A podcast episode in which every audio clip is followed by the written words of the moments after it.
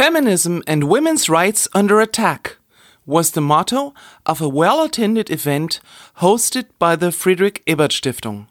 This year, Germany is commemorating the centennial of women's suffrage in a multitude of ways.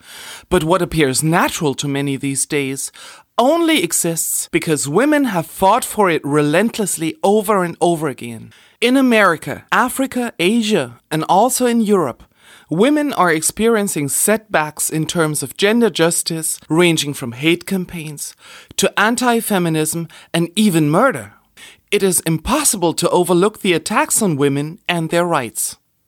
Women from Jordan, Kenya, Cuba, India, and Germany, together with the audience, discussed the situation of women in the various regions of the world and the issues where change is needed the most. The discussion focused on what kind of strategies would be needed to successfully secure a better situation for women.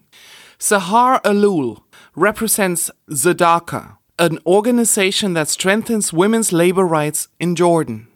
Many women took part in organizing the Arab Spring demonstrations.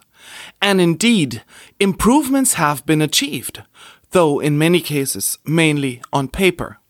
For women ready to work, the situation in Jordan still looks bleak, especially in job positions occupied by men. Despite good education, many women in Jordan have difficulties entering the job market. Sahar Alloul explains the reasons. We discovered that Jordanian women have not been able to participate in the labor force because of three main structural barriers to entry. First is the lack of daycares or workplace daycares. The second is the lack of an adequate and accessible and safe public transportation system.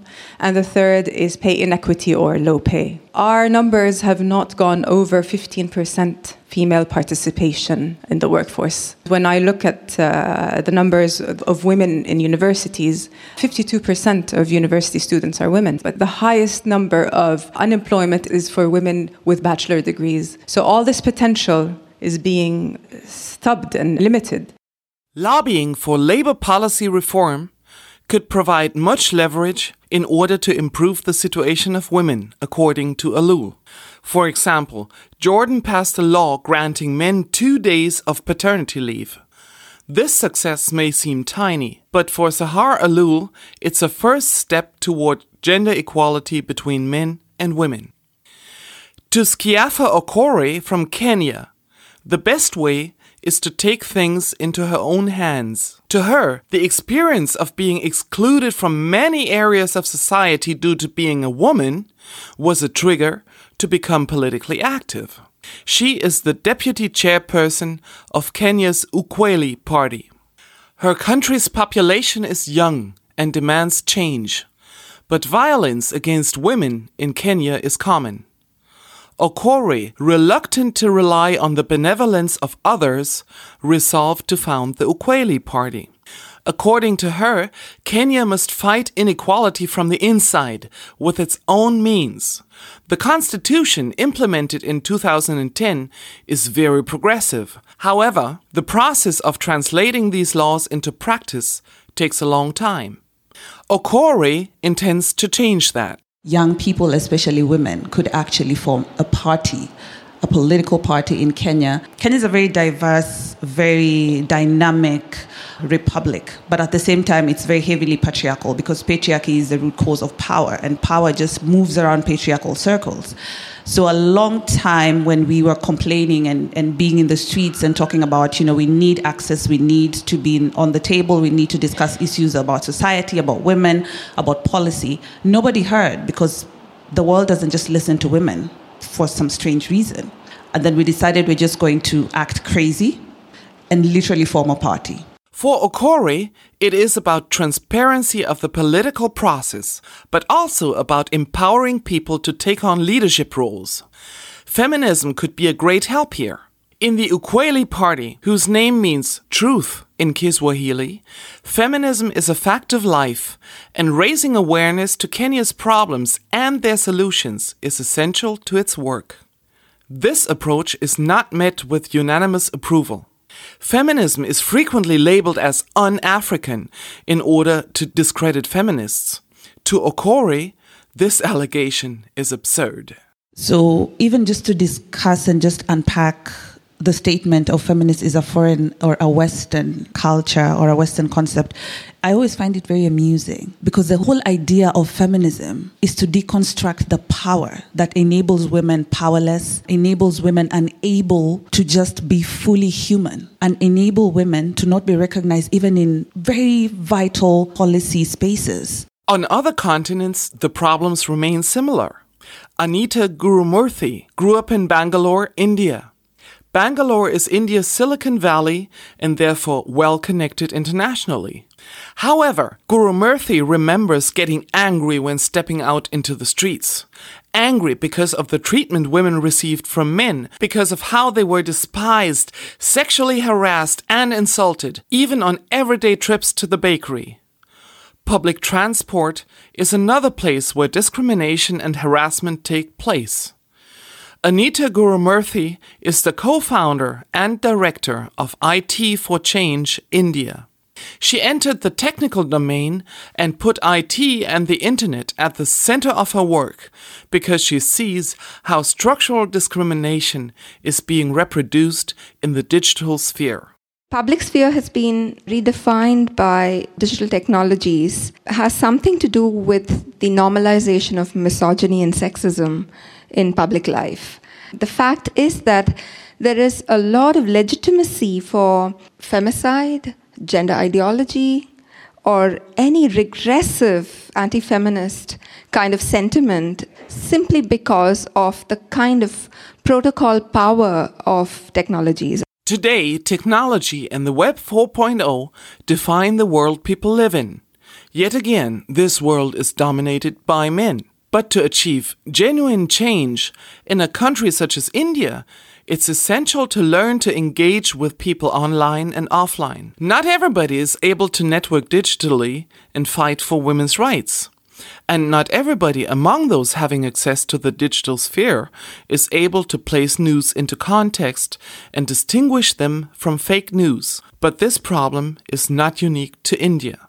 Ailynn Torres Santana from Cuba also reports an anti feminist backlash, but at the same time inspiring efforts towards greater equality.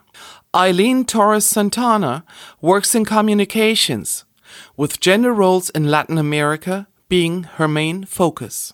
She's a researcher at the renowned Latin American Faculty of Social Science, FLACSO, based in Quito, Ecuador. To Torres Santana, a feminist movement is always a social movement. These days, Latin America appears to be moving starkly to the right, impacting first and foremost the rights of women and minorities. According to Torres Santana, this needs to be called out, especially in the public sphere, while not leaving indigenous and economically underprivileged women behind.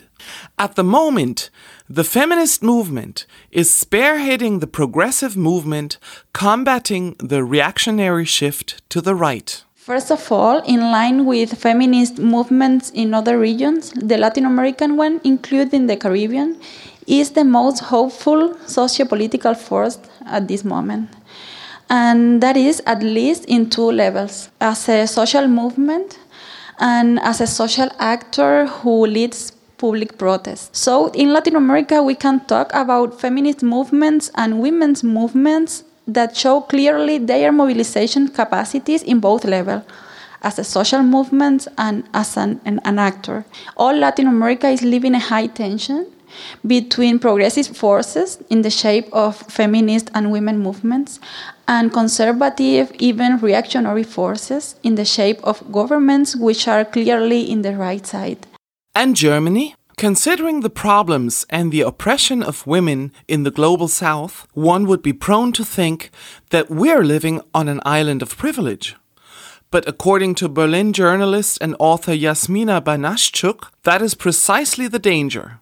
Apart from her publications, her main focus is on diversity, internet culture, and community building. As a journalist, she also investigated the tight network of arch conservative powerhouses in Germany and Europe targeting women's and minority rights. We need to connect more and be realistic about Germany's own state of affairs, so to say because I have the feeling that we often look down on other countries or continents with this sort of, well, we're so progressive and yeah, it's nice to invite you here and listen to all of you, but like, really, what can we learn from you? We're using other people's experiences as a way to dress up and feel better about ourselves. And we really have to get going and clean up our own mess urgently now. And this means voting in May. This means voting progressive parties, not conservative parties.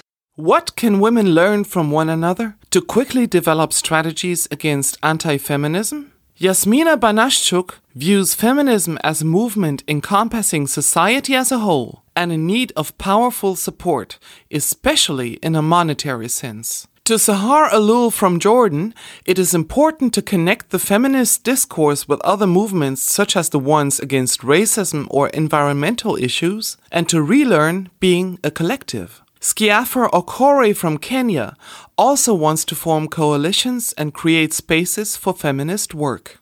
The goal must be to learn from one another in order to avoid starting from square one over and over again. In Latin America, women should delve more deeply into the issue of violence against women and tirelessly call it out in public. And Anita Gurumurthy from India is already observing how misogynist rhetoric is being normalized, not only in the digital sphere. This development calls for resistance.